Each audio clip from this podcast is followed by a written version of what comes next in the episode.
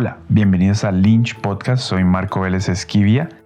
Estoy grabando este nuevo episodio ahora que estoy exportando el color, bueno, en verdad el segundo reel de, eh, del color final de ruido, ya con el VFX final, ya con, con todo ya eh, trabajado, por decirlo de una manera. Y, y, bueno, estoy aquí grabando este nuevo podcast en este nuevo formato, el cual ustedes, gracias por, por comunicarse conmigo, por escribirnos en nuestras redes. Y, y decirnos que, pues, que les gusta este nuevo formato que es un poquito más conversacional. Y nada, pues muy, muy contento de, de, que les guste como este nuevo formato que es un poquito más, más hablado y de pronto un poquito hasta más largo que en ciertos episodios que se vienen, pero bueno, es parte de, de este nuevo formato.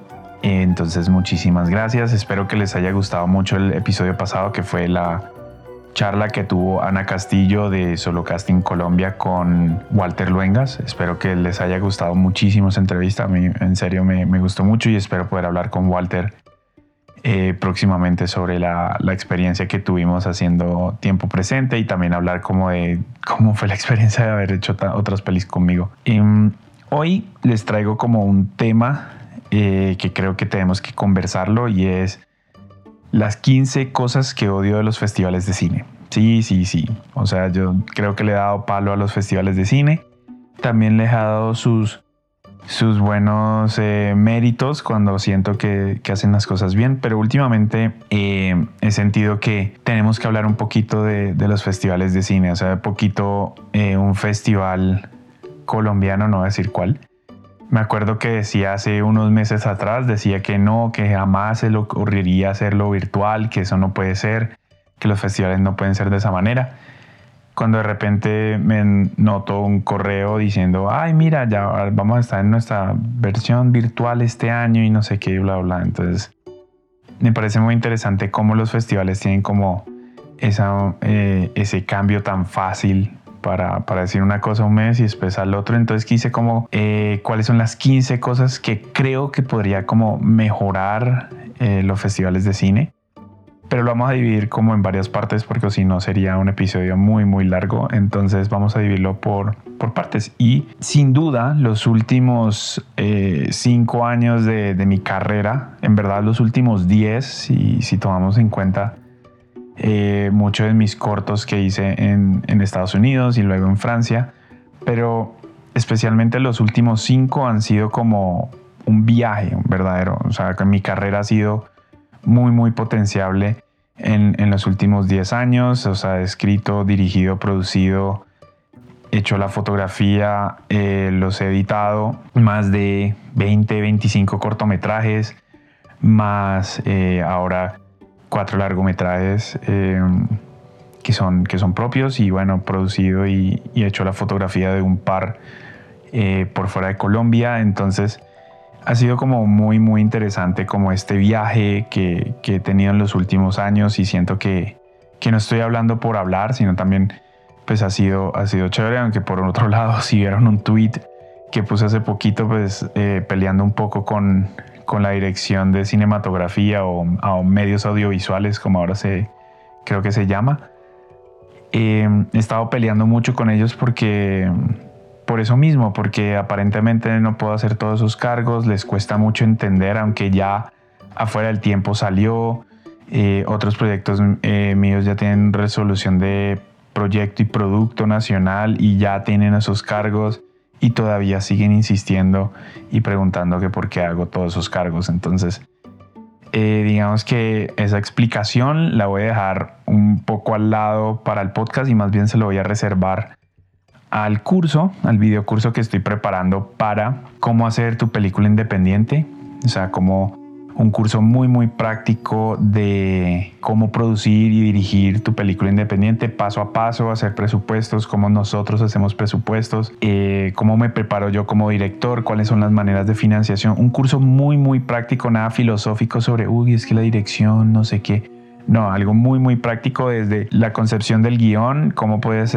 tener una, una buena idea, eh, cómo trabajarla para el guion y tener un guion muy sólido para poder hacer tu película independiente. Y este curso lo estoy ideando para que sirva para cualquier tipo de presupuesto, ya sea para un presupuesto de 3 mil millones de pesos o un presupuesto de 3 pesos. Entonces, eh, es muy, es muy didáctico y es muy, va a ser muy interesante eh, ese video curso, entonces espero poder traérselo a ustedes eh, pronto.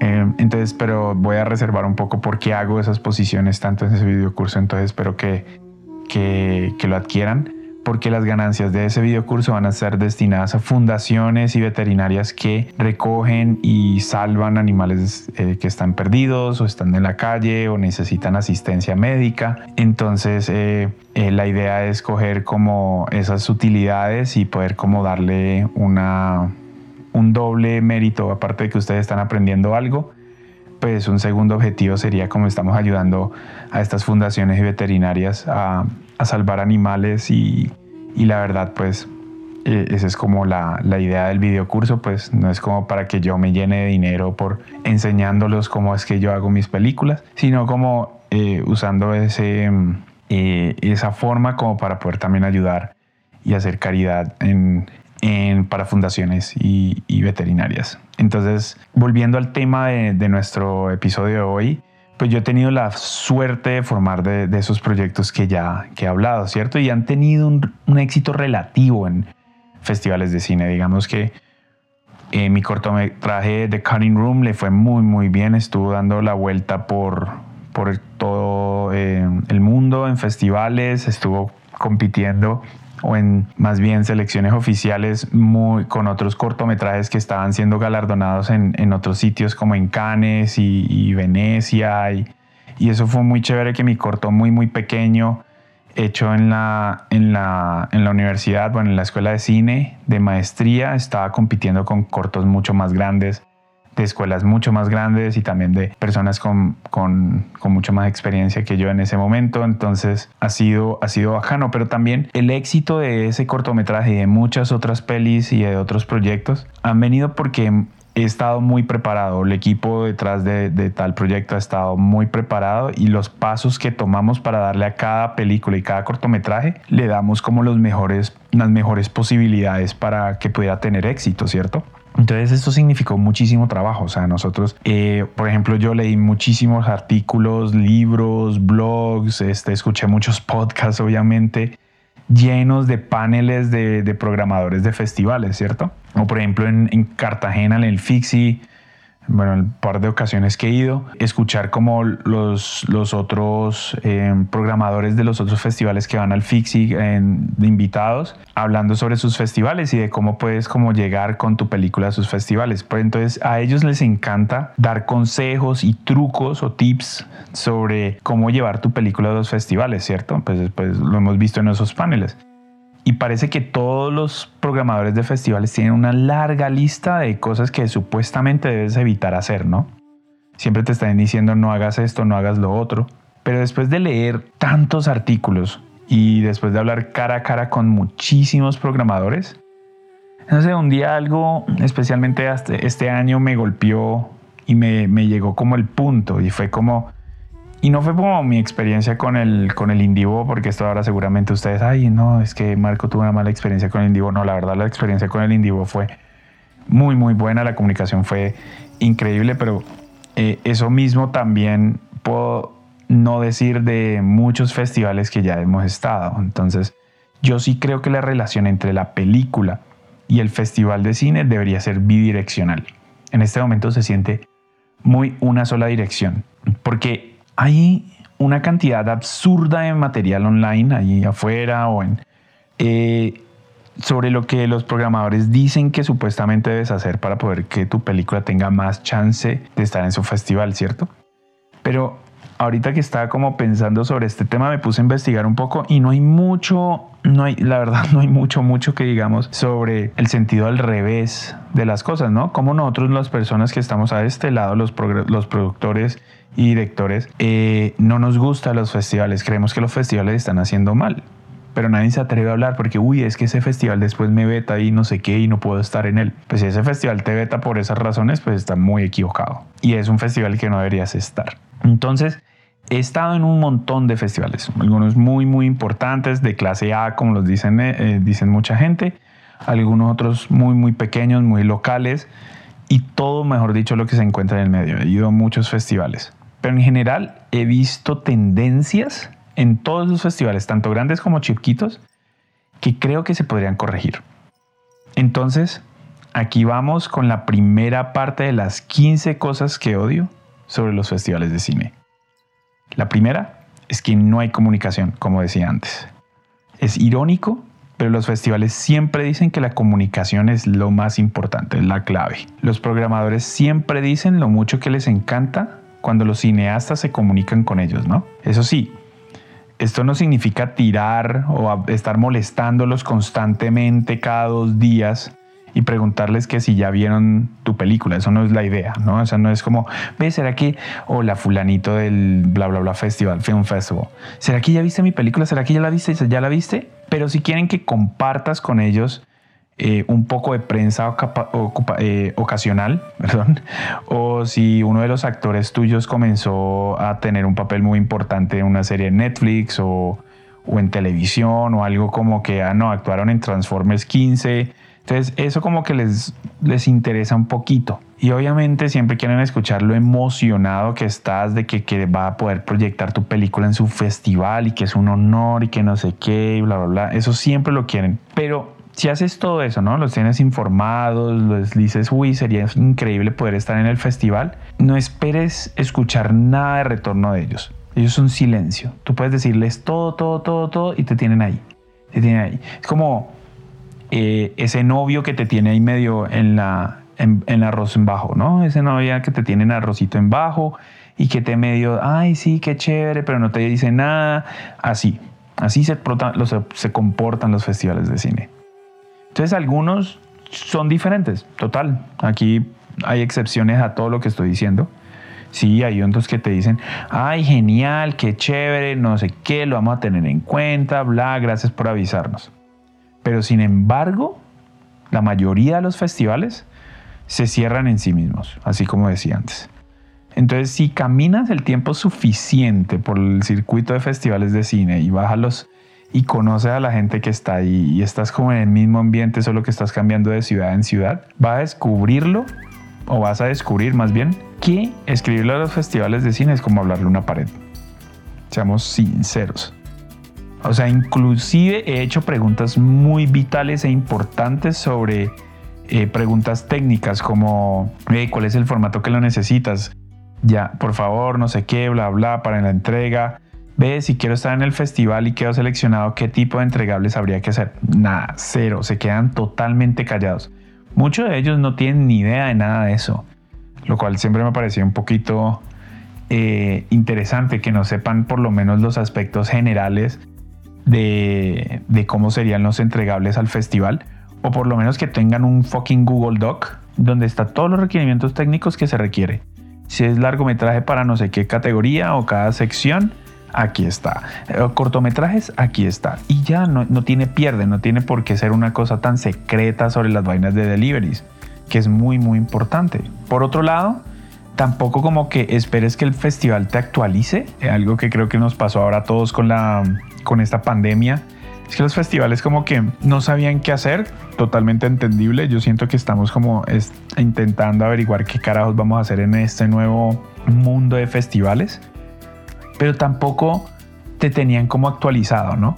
Y eso es antes de la pandemia y esto va a ser post pandemia igual. No te tienen como actualizado, entonces no saben cómo ve qué estamos haciendo. No, estamos en segunda fase, tercera fase, vamos para este lado. Entonces Creo que la mayoría de los programadores de festivales no comprenden que la comunicación es una calle de dos sentidos.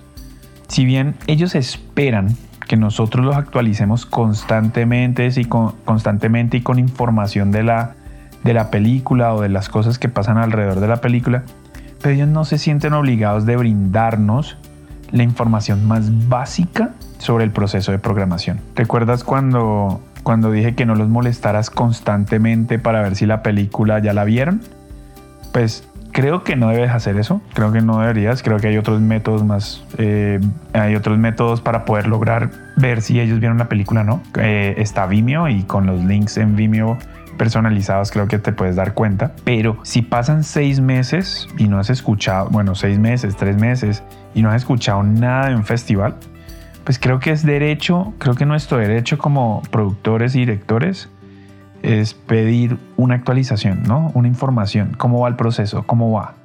Pero no nos dicen nada.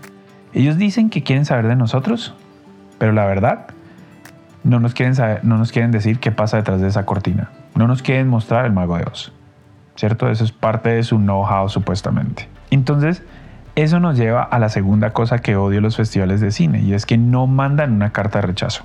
¿Cierto? Muchas no lo hacen. Ni el Fixi lo hace, seamos sinceros. Entonces, esa cosa siempre me ha hecho que me hierva la sangre. Me parece la vaina más em, inaudita que un festival haga. Que no mande una carta de rechazo o una carta de no aceptación. Entonces, hay un millón de razones, totalmente, por las cuales una película puede ser rechazada o no aceptada por un festival. Total. O sea, no, estoy diciendo que tengan que aceptar todas las películas. La verdad no, ojalá no. Pero hay cero excusas para no notificar a un cineasta de su rechazo o de su no aceptación. No puedo contar las veces que hemos esperado o que he esperado ansiosamente a la fecha de notificación supuestamente del festival para decir, ve, ¿será que mi cortometraje entró o no entró? ¿Mi película entró? Cuando de repente llega octubre primero y nada. Entonces uno dice, no, pues están como un poquito demorados, voy a esperarlos otro día más. Al otro día, nada.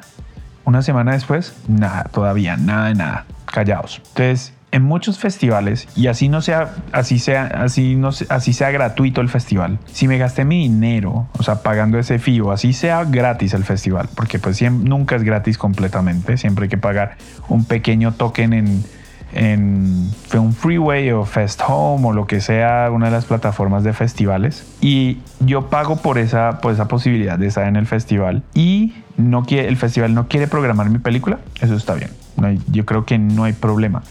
Pero creo que lo mínimo que puede hacer el festival es enviar una carta o un email o lo que sea el día que lo vas a hacer, ¿cierto? Que lo va a hacer y decirme, ve, eh, lastimosamente, como siempre da la cosa, lastimosamente no podemos aceptar tu película en este festival, bla, bla, bla. No tres semanas después. O en, algo, en la mayoría de los casos, nunca. O sea, nunca te enteras de que te la rechazaron hasta que viste la selección oficial en la página web. Entonces, los directores y los programadores de festivales te van a decir todas las razones posibles a esto, porque ya les he preguntado, ve, ¿por qué no mandan una carta de rechazo? Entonces dice, ay, no, eh, según la mandamos, seguramente te llegó al spam, ¿no? Al correo de no deseados. Se revisa ahí, debe estarlo. O no, es que tuvimos demasiadas películas entonces y cortometrajes, entonces, uy, eso ha sido durísimo en mandárselos uno a uno, estamos súper abrumados con eso, estamos hasta la coronilla, vos lo no entendés, ¿cierto? Pero esos son excusas para demostrar su falta de comunicación, ¿cierto? Para mí, no hay que creerles. Y para decir la verdad, a muchas personas que que, están escuchando esto le han aceptado en festivales, normalmente el 90% de las veces te lo van a decir que te aceptaron antes de la fecha de notificación. Entonces, si pasa una fecha de notificación y normalmente esto es lo que sucede y no has escuchado nada de ellos, esto normalmente significa que no quedaste y que esto son, significa que el festival son vagos, desorganizados, incompetentes o la combinación ganadora de las tres cosas que acabo de decir. ¿Por qué? Porque no hay excusa para no avisarle a la gente o a los productores o los directores, ve, tu película no, no, la hemos aceptado para este festival, no tienes que decir por qué, pero por lo menos dar la cara y decir, ve, no vamos a, estar con, no vamos a contar con vos en, esta, en este festival. Si ellos no tienen la cortesía de decirte o de decirnos que no estás en, tu, en su festival, entonces pues para mí yo nunca debería mandar un proyecto mío a ese festival. Eso nos lleva al tercer punto, que es no ven tu película o tu cortometraje. Este punto sí es como, uy, madre, eh, va, a causar un poquito de revuelo ahí entre ustedes con lo que están diciendo, pero yo me he dado cuenta de esto. Lastimosamente me he dado cuenta de estas cosas. Eh, por lo que decía antes, en Vimeo uno se da cuenta cuando manda un link y manda un link personalizado a ese festival y uno se da cuenta cuánto tiempo lo vieron, cuánto lo vieron, cuándo, dónde, todas las métricas que te puede regalar Vimeo. ¿Y por qué ahí comencé a hacer eso? Es porque, ¿sabes esa sensación que tienes cuando recibes como milagrosamente recibes una carta de rechazo y de una vez como que comienzas a pensar, No en términos eh, narcisistas de, pero si vieron mi película porque mi película es una chimba. No, no, no en ese sentido, sino como que sientes que no la vieron. ¿Cierto? Hay algo que, no sé, como ese trasfondo de esa carta o algo entre líneas que sientes que de pronto no la vieron y cobraron el fee que cobraron. Entonces, después de hablar con mucha gente a escondidas y obviamente no van a decir sus festivales y sus nombres, no lo podemos decir aquí, pero aquí van un par de secretos de cosas que me contaron. Entonces, los programadores de muchos festivales de cine son muy, muy vagos. O sea, no quieren ver tu película. Dicen que quieren verla, pero no quieren verla. Y realmente no lo hacen. Entonces, vamos a hacer un pequeño ejercicio. ¿A vos te gustaría ver miles de películas amontonadas ahí en tu escritorio, ya sea virtual o real? Si me respondiste sí a esa pregunta en tu cabeza, tienes que buscar ayuda mental porque es que, madre, nadie quiere hacer eso. Y si dijiste que no, lo cual eres lo normal, entonces podría ser un programador de festivales. Porque un festival generalmente va a haber una pequeña porción de tu película. Eso es la verdad.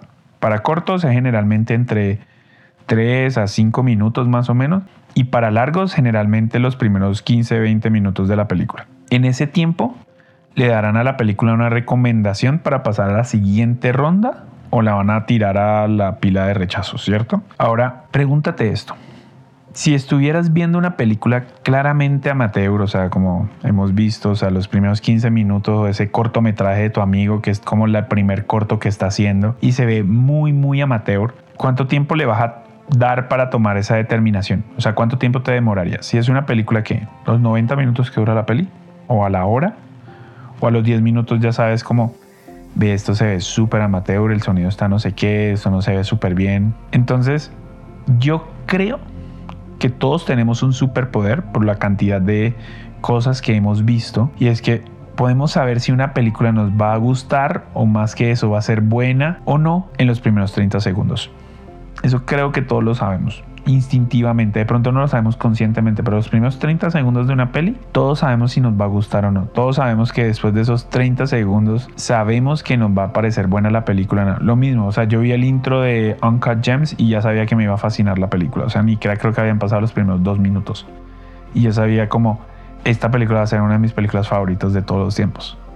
Y así lo fue. Entonces, con los programadores viendo miles y miles de películas al año, pues no nos debería parecer raro que no les den 25, los 25 minutos completos de tu cortometraje para verlo. Porque si no puedes impresionarlos en unos cuantos segundos o minutos, ¿por qué, van a sufrir viendo tu cortometraje completamente o tu película completamente? Sí, parece que ahora estoy como del lado del programador de, de cine, del programador del festival, pero de cierta manera lo estoy, solamente un poco porque al menos simpatizo con su trabajo, porque no es fácil, eso sí lo sé. Cuando se trata de películas, creo que todos lo sabemos, unas son mejores que otras y no se necesita ver toda la película para saberlo. Creo que con experiencia y al ver tantas películas ya uno sabe, eh, reconoce cuando algo está hecho de buena manera o que está bien o algo que no lo está. Entonces, pero dicho todo esto, los cineastas confiamos mucho en los festivales, ¿cierto? Le, creemos al mago de Oz con toda. Entonces, si ellos dicen que todo lo que llega los consideran y cobran un fee para considerarlo, pues así que es mejor, digo yo, que se sienten a ver toda la película o todo el cortometraje y lo consideren para su, para su selección. Porque estamos pagando un fee para presentar la película al festival ya sea en nuestro bolsillo o del bolsillo de la ciudad o del país, ¿cierto? El Fixi no nos cobra, digamos, directamente, porque pues si la plataforma que ellos usan sí nos cobra un token, no nos está cobrando, pero dineros del, del Estado, ya sea de proimágenes del fondo mixto o ya sea de eh, Mincultura están apoyando ese festival. Entonces, indirectamente nosotros como productores estamos pagando por estar en el festival y poder lo que programen en ese festival. No es un favor. Entonces, si pagamos un fee para presentar la película del festival, para mí es mejor que se sienten a ver toda la película completa. Si no la van a ver, está perfectamente bien. Pero tienen que devolver el dinero que no, porque no la vieron. Porque voy a pagar por un festival que de pronto sí o no va a ver mi película para considerarla. Entonces, seamos sinceros, eso no va a pasar. No nos van a devolver el dinero, van a decir que sí la vieron, bla, bla, bla. Pero entonces, lo que sí espero de un un festival es, si no la van a considerar de verdad, verdad, no se van a sentar a ver toda la película hasta los créditos finales. Entonces no mientan, no nos digan en la cara todo el tiempo como vamos a considerar cuidadosamente cada envío de cada película de cada productor. Porque claramente no lo van a hacer. Y sabemos que no lo van a hacer. Entonces, como decía, con esas nuevas herramientas que nos trae Vimeo de poder rastrear las vistas, es mucho más fácil atrapar a los programadores en el acto, o más bien en la falta de no ver tu película, o en la falta del acto. Entonces, mi llamado es para que estos programadores miren nuestras películas. ¿Cierto? Pagamos su escandalosa tarifa en varios de los festivales. Entonces, creo que es momento que mantengan esa parte del trato. Es como si fueras a Starbucks y pides un, un café y te entregan un frappé y eso no fue lo que pediste, te lo pides y te entregan otra vez el café. Lo mismo en este caso tiene que ser la misma transacción. Y esto nos lleva al siguiente punto, que es el club de los privilegiados, ¿no? Los festivales se sienten como el club de los privilegiados. Porque, ¿recuerdas cuando los festivales de cine independiente se trataban de películas independientes? Porque yo no me acuerdo de esos tiempos. O sea, escuché de esos tiempos. Ay, no, que Sondas de los 90 al principio. Oh, Dios santo, Can. Eh, después de que salió la Nouvelle Vague y no sé qué. Pero la verdad, eso fue hace. Estamos 90, fueron hace 30 años. La Nouvelle Vague ya lleva 50. Más de 50 años. Entonces, la triste verdad es que la mayoría de los festivales de cine son puro clubes de privilegiados. Si quieres jugar en ese club, necesitas conocer a alguien dentro de ese festival. Para la mayoría de los cineastas, eso significa que no tienen la oportunidad de entrar. Es aterrador los secuestrados también, que se han vuelto todos los festivales importantes, o pequeños también, donde una vez un talento desconocido tenía un escenario como para florecer, ¿cierto? Ahora se ha convertido en la escapada de fin de semana de la élite de Hollywood o de la élite de la industria local. Entonces, esa es la evaluación honesta que siento de los festivales de cine hoy en día. Porque antes, si alguna vez la cantidad de celebridades, ¿cierto? Y de patrocinios corporativos se han disparado para los festivales de cine. Y si no tienes un amigo que esté ahí para abrirte la puerta para entrar a la fiesta, pues te vas a quedar afuera. Entonces los programadores siempre dicen que van a juzgar todas las películas por sus méritos y no tienen favoritos. Pero adivina qué, eso es una mentira descarada por parte del festival. Y la mayoría de los cineastas estamos cansados de escucharlas porque sabemos que es mentira.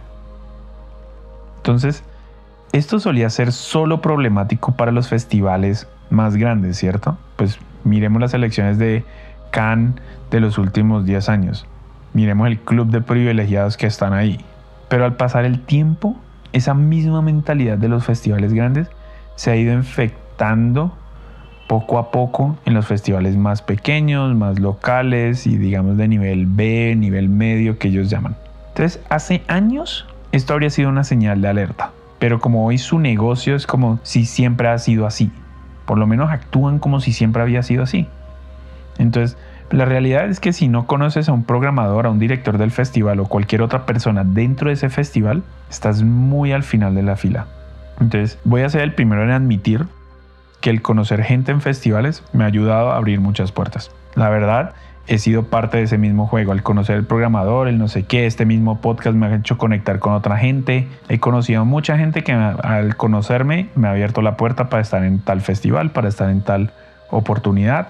Total. Pero eso no significa que eso sea bueno, o sea, sea bien. ¿Sí me hago entender? O sea, tal vez lo sea, tal vez es parte del juego, hay que ser, conocer gente y el networking y no sé qué, yara yara. Pero en un paisaje de creciente saturación y más dificultad que en estos momentos existe para como destacar entre la multitud con tu película o tu cortometraje, lo último que los cineastas deberían estar como considerando o estar planeando es, uy, ¿será que tengo un amigo o ese primo perdido de mi mamá o de mi abuelo, no sé qué, del tío, de mi papá, del no sé qué, que dirige ese festival? Para grabar ese problema, las exenciones y las invitaciones por parte de los festivales a otras películas absorben por lo menos, y puede ser más, la mitad de los espacios disponibles para la programación. Entonces, lo cual hace que sea muchísimo menos probable que puedas llevar tu película a ese festival. Y eso nos lleva al quinto punto, que es los conocidos. No es ningún secreto que los festivales de cine quieren vender entradas, sea de verdad o sea de mentira la plata. O sea, cuando digo mentira es porque el festival es gratuito y no sé qué, pero necesitan decir, mira, nosotros generamos no sé cuántos mil espectadores y eso lo tienen que decir a la ciudad, ¿cierto? El Fixi lo tiene que decir a Cartagena y al gobierno y al ministerio y a todo el mundo. Lo mismo pasa con cada festival de local. Eh, Villa de Leiva, ah, nosotros entramos no sé cuántas personas al festival. Sea gratuito. Si es, si es pago, digamos como el Indivo, el cual me parece una estrategia muy muy buena, es, ah bueno, generamos tantas boletas, generamos tantos costos, generamos financieramente estuvimos bien o financieramente estuvimos mal.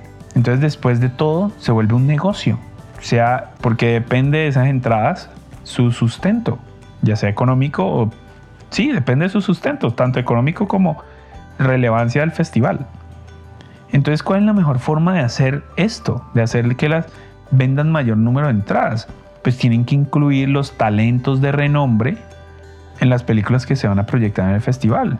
No es lo mismo tener una película de Tarantino en tu festival de género que no tenerla. Y el otro festival sí la tiene. Entonces, ¿por qué esto es un problema para nosotros? Porque significa que el 99% de nosotros que no tenemos esos nombres o no tenemos nuestro nombre, no somos Pong Jong-ho, ¿cierto? Y no tenemos ese branding al lado de nuestras películas, pues tenemos que estar, tenemos que trabajar muchísimo más duro para que nos acepten. Yo he peleado con esto es por cantidad, estar generando constantemente material. Y al hacer mucha película independiente, al final de cuentas te tienen que tomar en cuenta. Lo mismo hizo Xavier Dolan. Todos se acuerdan de ciertas películas de Xavier Dolan, pero ¿cuántas películas hizo antes? Entonces, ¿cuántas veces has visto un cortometraje, un largometraje en ese festival que tenía algún talento conocido, pero lo ves y te das cuenta que el cortometraje o la película no es buena pero, ah, es que si aceptaban esa película iban a tener a tal persona dentro del festival. Y eso traía exposición al festival. Pero eso sucede demasiado. Absurdamente demasiado. Entonces no estoy diciendo que todas las películas que tengan talento reconocido obviamente no significa que sean malas o, o, que si no tienen talento reconocido son buenas. No, esto no lo estoy hablando. Mis películas han tenido personas conocidas y me gusta pensar que eso está bien porque son talentos que me parece que son muy muy buenos. Hay otras pelis que no tienen talentos tan conocidos y también espero que sean muy muy buenas porque son personas que están empezando o se están dando a conocer o la gente todavía no los ha descubierto. Pero es gracioso pensar que los programadores siempre hablan de dar cada película la misma atención, pero muy pocas veces rechazan una película que tengan nombres reconocibles en favor de una que no lo tengan.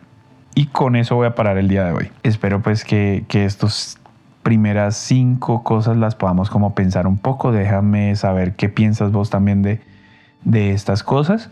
De pronto podemos incluir una, unas otras cosas más de los festivales en, en los episodios que vienen. Y, y, nada, espero que les haya gustado este episodio. Sé que es un poquito down, pero creo que hay que... Estamos en un muy buen momento para como repensar las cosas y mejorar. Especialmente porque los festivales en este momento no son lo que eran antes y creo que puede ser un momento para repensar todo y de volver a analizar para el 2021 cómo deberían ser los festivales.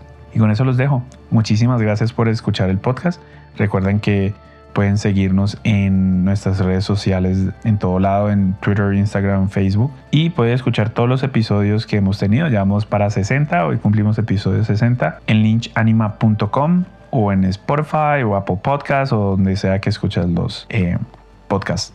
Entonces, muchísimas gracias. Nos vemos pronto. Soy Marco Vélez Esquivia. See you, amigo.